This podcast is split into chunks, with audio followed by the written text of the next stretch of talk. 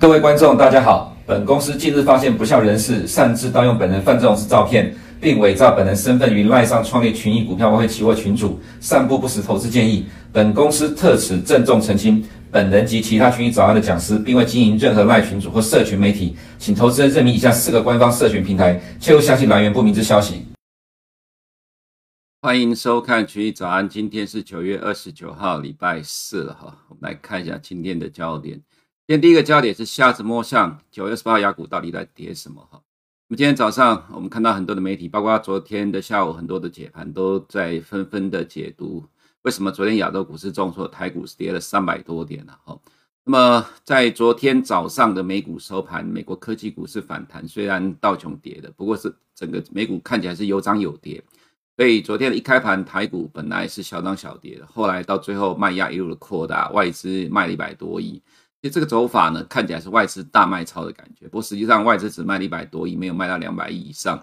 那这个状况呢，看起来就是全面呃溃败的走势了哈。所以市场很多的解读众说纷纭，看到今天早上呃各大媒体的解读，我们也做个说明了哈。这其实看完的感觉，我们觉得就是瞎子摸象了。怎么说呢？呃，因为在昨天早上的新闻有提到说，哈，呃，这个我们台湾央行不排除在前一天礼拜二的时候提到了，央行不排除台湾可能进行外汇的管制。那么外资银行普遍的反应都是非常的 shock，所以呢，这个部分被解读成是昨天台股下跌的理由。不过外资昨天卖了一百多亿，其实不多。那如果照这状况来讲，是否是否有点反应过度了？哈，所以昨天的央行。呃，已经呃发了书面声明否认，呃，未来台湾即使两岸紧张局势，或者呢，呃，再次的发生外资大幅度的撤退，发生金融危机，呃，台湾央行也不会实行外汇管制了哈。所以昨天下午，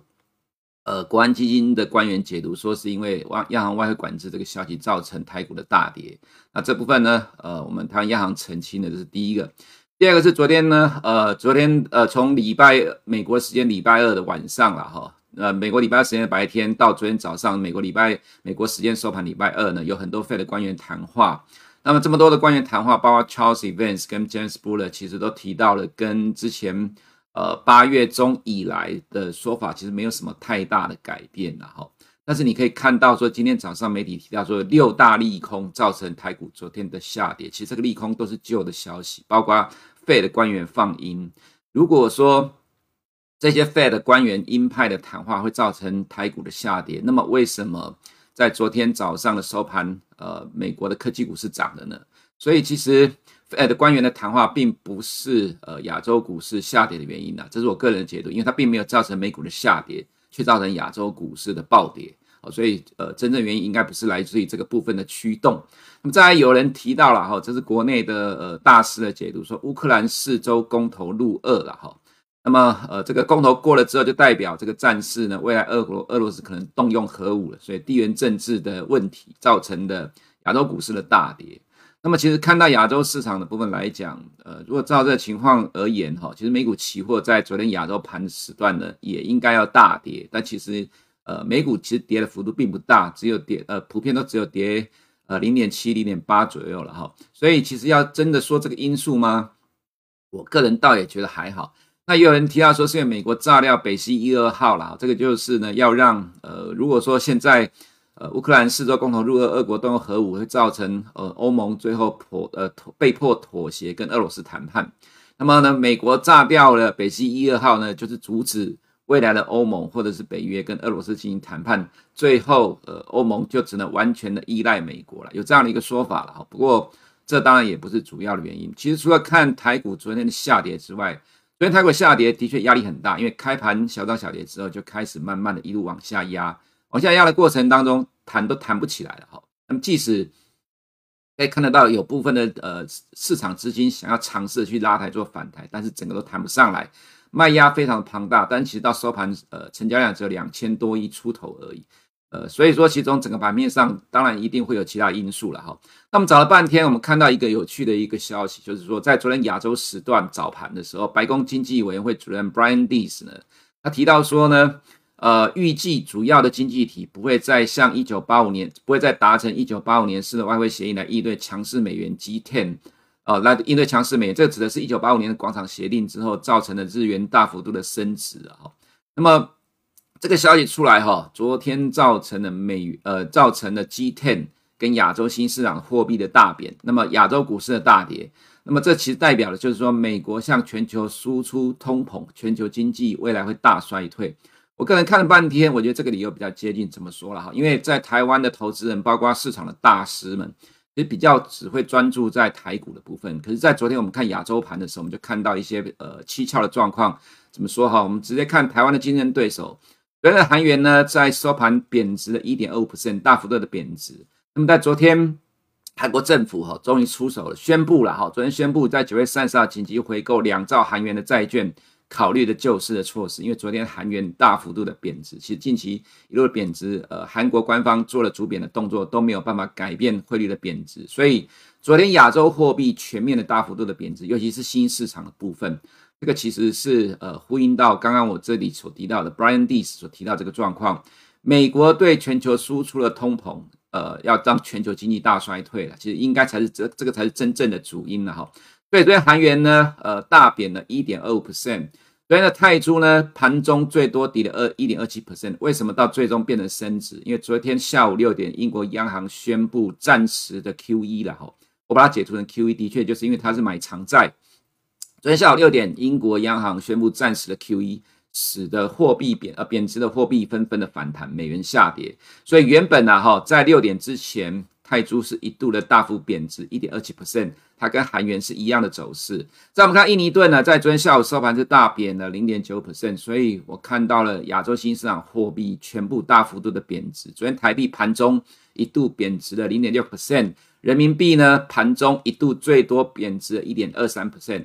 所以呃，你看到整个亚洲新市场货币全面的大幅度的贬值，所以它反映的应该就是这个问题的，也就是。呃，美国官方再一次的提出不会由政府干预来造来逐贬美元，那这个状况呢，就会使得未来的呃非美货币持续的趋向于贬值的状况，就会造成未来可能发生的亚洲金融危机啊。现在很多人在讲了，或者是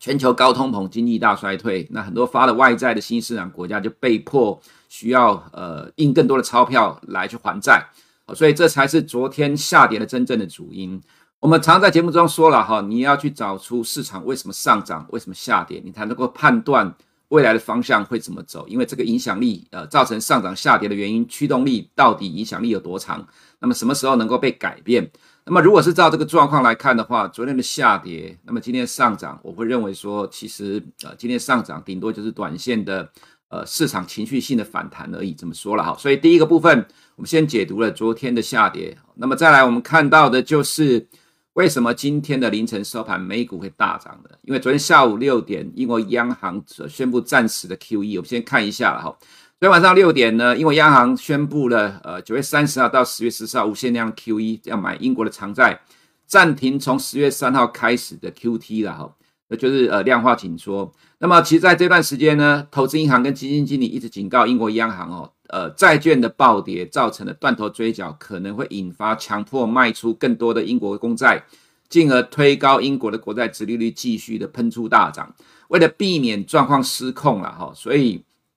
呃，英国央行昨天宣布这个举动啊，说穿了，为什么近期英镑会大跌，英国债券殖利率喷出呢？就是因为英国的新首相 Truss 所推出的这一连串的减税四百五十亿英镑的措施呢。呃市呃市场并不相信这会成功，而反而会造成英国经济更大的冲击啊。所以，我们昨天早上提到说这是天兵的首相啊，但其实真的是如此，所以也造成金融市场剧烈的波动。那么，全球已开发国家呢，像英国的债市出现了这样的一个问题，养老基金呃因为买了很多的债券，而且是用杠杆，那其实其实很多金融机构都是一样，所以出现了债券一路的暴跌，引发了这样一个效应，英国央行被迫。祭出了这样的一个措施，那为什么这会造成今天凌晨的美股收盘大涨呢？因为因因为暂时的 QE 的好，使得英国的公债暴涨，殖利率大跌。那么通常 G7 国家的债市会跟着联动，所以呢，它也使得今天的美国公债殖利率跟着大跌。那么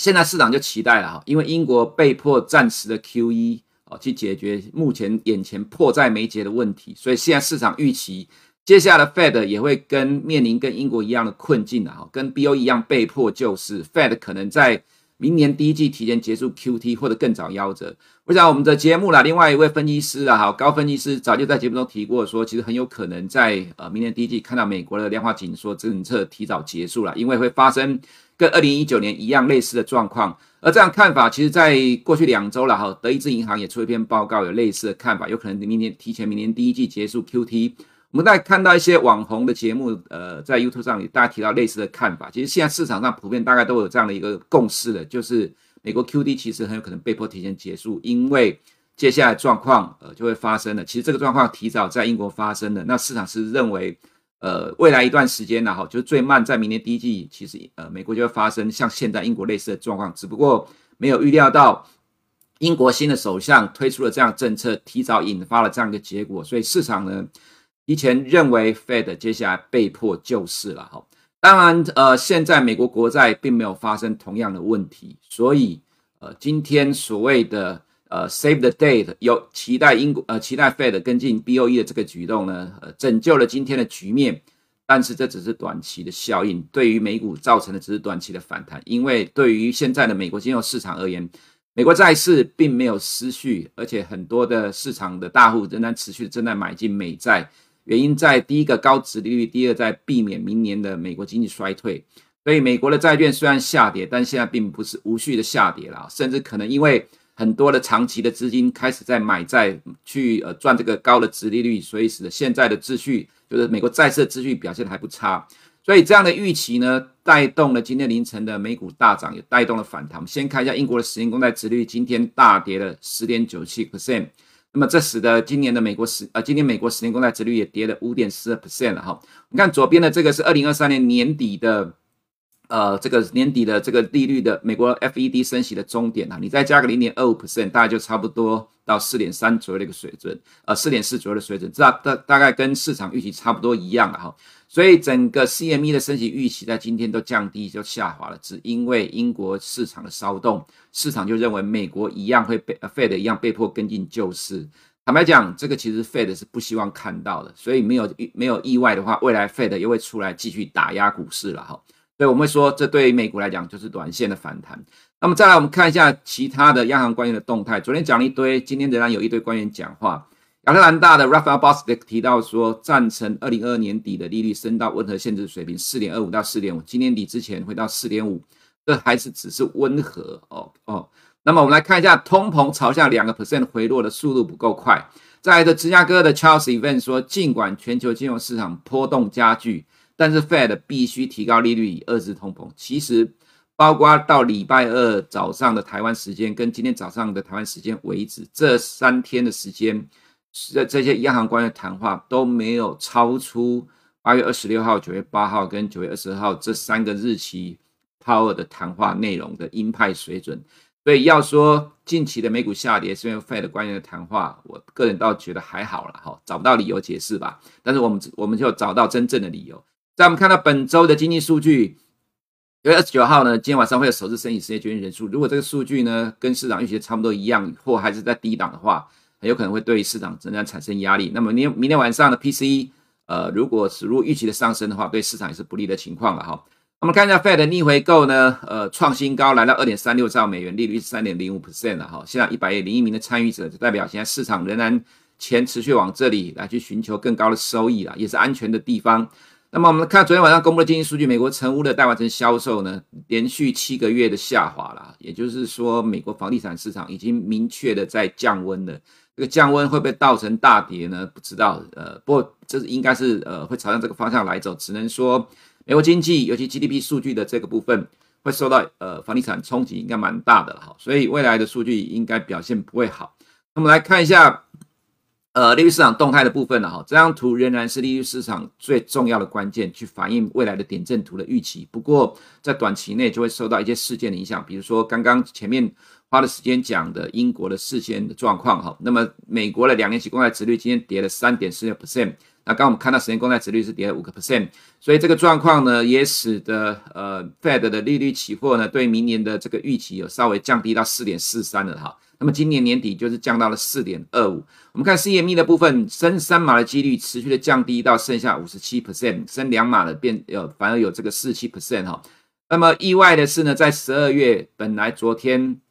呃升两码几率还超过五十 percent，那么今天已经降到四十七点四了，反而变成升一码几率最高是四八点二，升一码几率超过了两码哈，这你可以看到市场呃昨天这样一个呃效果，也就是英国央行暂时 Q 的效果，使得市场认为 Fed 也会跟进救市，所以反而升息预期降低了。那么这样的预期心理就带动了美股的反弹，所以我们常常在说，美国投资人总是一厢情愿的乐观，但是这绝对不是 Fed 所乐见的。我们来看到二月的升息预期了哈，这个四点五现在是最主要的呃主流的几率占了四十七点九。那如果照这个数据来讲的话，这其实呃只跟呃原本 FOMC 预测的今年年底的利率呃是一样的，意思指的是说，反而现在。市场的预期是落后了 FOMC 的点阵图了哈，那么另外我们看三月十六号的数据呢，呃，预期四点五是占四十三点五，这也落后了点阵图的预期的。那当然，呃，二零二三年你可以说还有很多次的升息，所以这里是不是一定落后不一定，但至少跟前几天比较起来来讲，市场的预期的确是降低了，也就是因为这样的降低预期带动了股市的反弹，OIS 的数据呢也稍微的降低了哈。所以今天我们看到美国的债券殖利率下跌，就带动了美元呃今天大跌的走势，仍然是跟着殖利率亦步亦趋。那美元的今天大跌了一点二 percent，就是因为美债殖利率下跌造成了美元回档，但趋势上涨理由没有改变。那么今年以来各个汇率还是大幅度的贬值，美国跟对手国的利差今天有受到了呃英国的这个政策的影响哦，所以普遍的拉回，反而是英国跟美国的利差反弹的。日元的话，反而今天呢，哈，虽然说是小幅的升值零点四 percent，但是还是在一个看起来一个往上走的趋势。我们看法仍然一样，日本干预汇率终将徒劳无功。那么再来看到呃美股的部分呢，升息预期的下滑，美债殖率大跌，带动了今天美股的反弹。投资人期待 Fed 最终会跟 BOE 一样被迫救市了哈。我们刚才分析了一段时一段的内容，我们认为说这几次反弹，短线的反弹，Fed 不乐见美股的上涨。目前的美债。未如英债面临同样的问题。那么，另外，Apple iPhone 十四增产计划喊卡，结果今天美股强力反弹，结果 Apple 反而是下跌的哈。那本周的财报有明天凌晨的 Nike 跟 Micron。那么这是呃，Financial Condition Index。我们看到这段时间美股的下跌造成的这这个金融状况趋紧。如果美股一反弹，这又开始呃跟着变成趋松的一个状况。所以我刚才提到，其实美股只要反弹了几天，没有意外，因为现在很多的 Fed 官员要谈讲话，你就会看到 Fed 官员要出来去打压市场。的状况一定会在未来看得到，所以就当做是一个反短线的反弹。S M P 五百呢，跟欧股的期货还是亦步亦趋的啊。不过其实前面的弱势还是受到欧洲股市的影响，但是后面呢，因为英国的动作呢，使得整个市场都进入一个反弹的状态了哈。那么看到债券殖率下跌，就带动了呃纳斯达的反弹，所以今天的美股反弹，原则上就是因为债券殖率下跌所带动的整个市场反弹，因为市场期待。乐观的评估，Fed 未来最呃被迫跟进呃 BOE 一样去救拯救市场了哈，这当然是呃一厢情愿的乐观期待，各个指数都是一样做短线的强力反弹，我们认为就是短线而已。但是呢，你也可以看到 s a c s 的反应呢，其实这样的一个反弹幅度呢，只有一点二 percent，我想可能基本面还是最大的问题的哈。所以投资人对于 s a c s 的部分还是要去留意，整个产业的问题还是很大。那么再来看到欧洲市场的部分。俄罗斯在乌克兰占领区的公投过关，俄罗斯呃不，欧盟今天讲说对俄罗斯的制裁要升级了，包括这个对于俄国原油制定价格上限。不过这里面的欧元欧盟成员国匈牙利反对，所以成员国的意见不一了哈。这个所谓的全面升级，我个人倒觉得不一定呢会达成。那就是北溪一二号，昨天有提到三条管道，这经过了一天的发展，现在确定看起来就是被炸掉了。到到底是谁干的啊？现在，呃，各方说法众说纷纭，但是只有美国最有可能的，因为炸掉北溪一二号符合美国的利益了哈。那这可能是要阻止欧盟跟俄国谈判，欧洲只能依赖美国了哈。但是这个状况有没有可能造成未来欧盟的分裂？当然绝对是的，因为呃，欧盟大部分还是民主国家，还是要选举。现在欧洲各国很多的国民民众都在抗议，呃，尤其包括像德国制造业倒了一大堆。所以，呃，俄国断供的天然气对欧洲的冲击影响非常的深远。美国现在持续这样做，未来欧盟可能变得更快的分裂了哈。另外，再就是英国是不是变成新兴市场了？因为 IMF IMF 昨天敦促英国重新考虑四百五十亿的英镑减税案，临时 QE 为挽救债券市场的崩溃啊。那么 IMF 都出来喊话了，英国的状况真的糟糕了哈。昨天我们提到这个首相是天兵，做呃提出来政策。跟市场的这个所需要是背道而驰。但是今天英国的财政大臣说不会改变，不会撤回这个四百五十亿英镑的减税案。所以英国的反弹，呃，最好这段时间到十月十号这一段时间没事了哈，不然看起来这个暂时的 QE 有可能反而会延长，也不一定。那就 ECB 总裁 Christine Lagarde 提到说，接下来几次会议会进一步的升息，使通膨回到目标的水平。ECB 的官员 Robert Hausman 呢提到说，官员准备将利率提高到可能打击经济成长水平。其实我们在过去几年都提到了，全球各央行都跟进美国的脚步，要牺牲经济成长来压制通膨，就是要用短痛。长痛不如短痛了哈，你不在短期之内把通膨压制住的话，未来可能就要面临长期的停滞型通膨。所以现在全球央行都在做同样一件事情，造成金融市场的剧烈波动往下走。这个状况当然还没结束了哈。所以如果英国呃被迫要维持更长的暂时 QE 的话，那么这个对金融市场来讲绝对不会是好现象。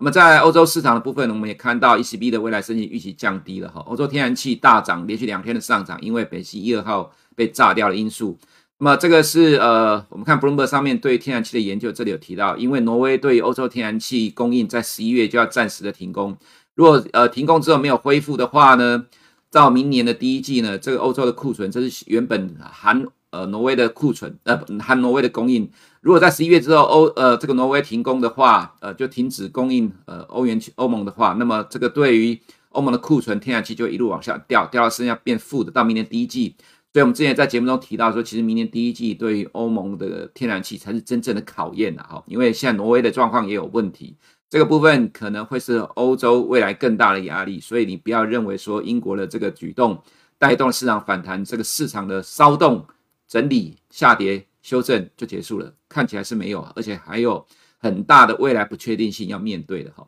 欧元今天强烈的反弹，跟着英国的举动在走。呃，欧洲股市呢，股市因为昨天晚上十二点就收盘了，还没有去大部分反映到美国的涨势，今天应该会跟着美国补涨，不过就是短线的反弹。但是意大利哈极右派的当选，呃，今天在欧股里面收盘还是下跌的。意大利的债务问题是欧洲的未爆弹。呃，我们看到公债殖利率利差有上来，虽然在今天是因为整个市场关系稍微掉下来，不过利差已经开始在反映这样的一个疑虑了。那投资人要留意，这也是欧洲的未爆弹，这个会是未来影响欧洲股市的一个另外一个重要的关键。欧洲股市仍然会拖累到美股了哈，所以投资人你现在要对于欧洲股市的动态提高警觉。那么英国的话，呃，暂时的 QE 使得所有的各年期的债券殖率大跌哈，那么英镑也强烈的反弹，不过就是短期，那么股市也是稍微的反弹。那么原油跟天然呃跟农产品就跟着市场动态在走，普遍都出现了反弹的情况了哈。那我们来看到这个亚洲市场的部分，呃，在中国还是一样，人民币是一个大问题，所以人民币盘中一度贬值超过一个 percent，那收盘变成是小涨的啦。这当然是跟英国的状态有关，不过就是短线。我们看到呢，亚洲股市里面的恒生指数呢，昨天重挫三个 percent 破底。恒生科技股跌三点八，恒生指数跌了三点四，所以我刚才前面有提到了，其实是因为美国的这个经济委员会、白宫经济委员会主任 Brian Deese 的谈话，使得亚洲货币普遍全面性的大幅的贬值所造成的结果，并不单单只是台湾的问题，台湾其实也是受到池鱼之殃了哈。所以港股大跌，那么 A 股的部分呢，外资有卖超，那 A 五十呢，昨天也跌，人民币盘中一度大幅贬值，收盘是小幅升值了哈。中资地产指地产股指数继续的破底，跌了四点零五 percent 啊！中国的呃烂尾楼这个状况没有解决，看起来未来会越来越恶化。所以对于 A 五十而言，虽然说官方在放水，呃，扩大逆回购，这是二十大之前的维稳，但是国际经济跟股市仍然是 A 股的压力。再来，我们回到台股的部分呢，央行说不排除呃这不排除外汇管制引发台股昨天暴跌。那么昨天央行发的书面声明否认的了哈。看是要呃，还是要把整个亚洲市场一起来看，你才了解市场的现呃真实的状况。那么今天媒体提到说，台股现在断头卖压涌现，因为昨天大跌了哈，融资维持率一百四，的确有这样的压力。当然也有人会喊利多，说劳退有七百亿要进场。我们这么讲好了啦哈，台币昨天大幅度的贬值零点五一 percent，没有意外，当然是外资持续的汇出台湾嘛。那这汇出有很多的理由，我们就不再赘述了哈。那加权指数的部分呢？呃，在呃礼拜一破底，昨天小反弹，呃礼拜一破底，呃礼拜一破底，礼拜二小反弹，礼拜三继续的重挫。那你要去想一下，在七月十二号国安基金宣布进场，结果还是破了国安基金的进场的位置。关基金的规模有五千亿，两千亿是自有资金，呃，两千亿是拿公股银行的股票去质押，三千亿是含在十大基金里面。其实关基金是没有钱，他只是去跟用呃政府的官股的股票去跟银行质押借两千亿来，两千亿其实也算多了哈。不过你去比对外资的卖压来看，当然我们其实昨天就呃很很早就提到说，其实台股要面临的这个长期抗战，因为美国来自于的升息的动态，加上欧洲的状况。那其实全球经济面临的是三驾马车往下拉啊！以前呃在欧元区要解决欧债危机，讲到的是三驾马车带领的欧洲脱离欧债危机。现在全球经济包括台股是受到三驾马车往下拉的情况，所以其实为什么国安基金护盘还是会破底？我们早就说过，这是一个长期的抗战，你必须要有这样的决心。但也因为是长期抗战，所以你会看到所有参与呃买股票的机构，包括寿险，包括银行。在每一季财报公布的时候，都会面临呃跌价损失的压力了哈，所以买很多股票的银行跟寿险就最好不要碰。那也是因为这样情况呢，外资持续的撤出亚洲，所以呃至少台股还台股至少还有一季要熬了哈。所以今天台股虽然会跟着呃今天凌晨的美股大涨而反弹了哈，那不各个指数或者个股都一样，今天应该全面都会跟着反弹。不过。我们刚才说了哈，其实呃，对于美股来讲，这就是短线的反弹，因为再弹个几天，Fed 官员一定又会跳出来打股市，因为这不是 Fed 所想要看到的。在现在这个时间点，如果市场预期马上转变成说 Fed 未来被迫要救市，带动一波反弹的话，这会使得未来通膨预期再次的上升，会使得美国通膨降不下来，所以 Fed 势必要更强力的打压未来股市的反弹。所以你必须有这样一个清楚的认知啦。所以反弹终究是反弹，它还是短期的现象。以上是我们今天群益早上的内容，我们明天。如果你不想错过最新市场动态，记得开启小铃铛并按下订阅。此外，我们在脸书、YouTube 以及 Podcast 都有丰富的影片内容，千万不要错过。每日全球财经事件深度解说，尽在群益与你分享。